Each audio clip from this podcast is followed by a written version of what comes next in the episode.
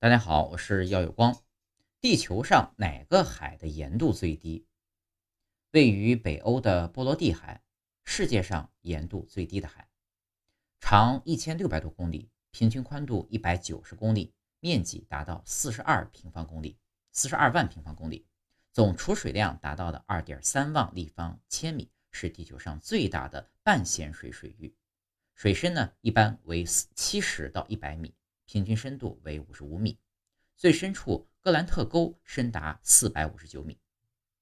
波罗的海盐度最低的原因呢，有以下四点：第一，波罗的海形成的时间还不长；第二，波罗的海地处纬度较高地区，气温低，海水的蒸发量小；